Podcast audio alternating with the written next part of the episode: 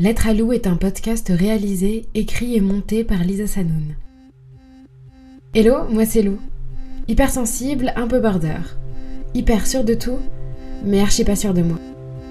J'ai la vingtaine dans un monde de plouc.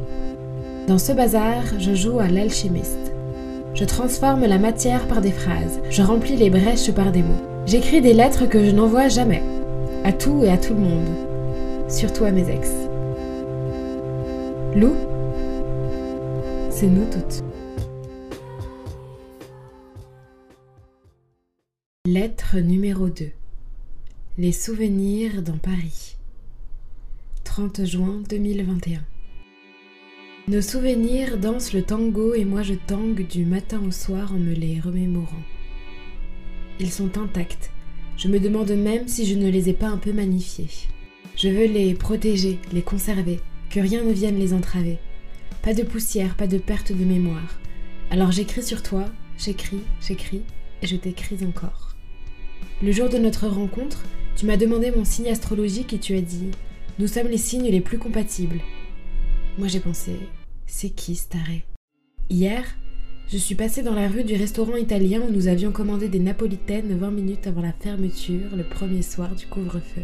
Nous mangions dans la rue Montorgueil qui se vidait. Ta bouche était pleine de pâte à pizza molle et moi je riais, je riais.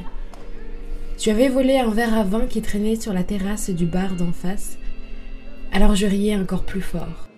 Désormais, j'évite ta rue et fais des détours insensés pour ne pas avoir à te croiser. Ni toi, ni le restaurant. Je n'emprunte plus le parcours que nous faisions ensemble à vélo. Quai musée rive droite, piétonnes étroites.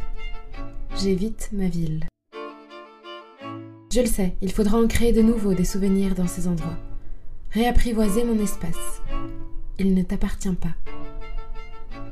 Comme le partage des meubles lors d'un divorce, tu ne vas quand même pas garder tous les meubles, et le musée d'Orsay et la rue Montorgueil. Qu'est-ce que tu crois, Hugo? Je dis ton prénom pour voir si cela provoque encore quelque chose. Je me teste, mais il est peut-être encore trop tôt pour ça. Les souvenirs dans les rues communes, comme écrire ton prénom et le prononcer à haute voix. Alors en attendant, je vais aller me réfugier dans un musée vierge de toi et de tout souvenir. Le musée Carnavalet vient de réouvrir. Il fera l'affaire.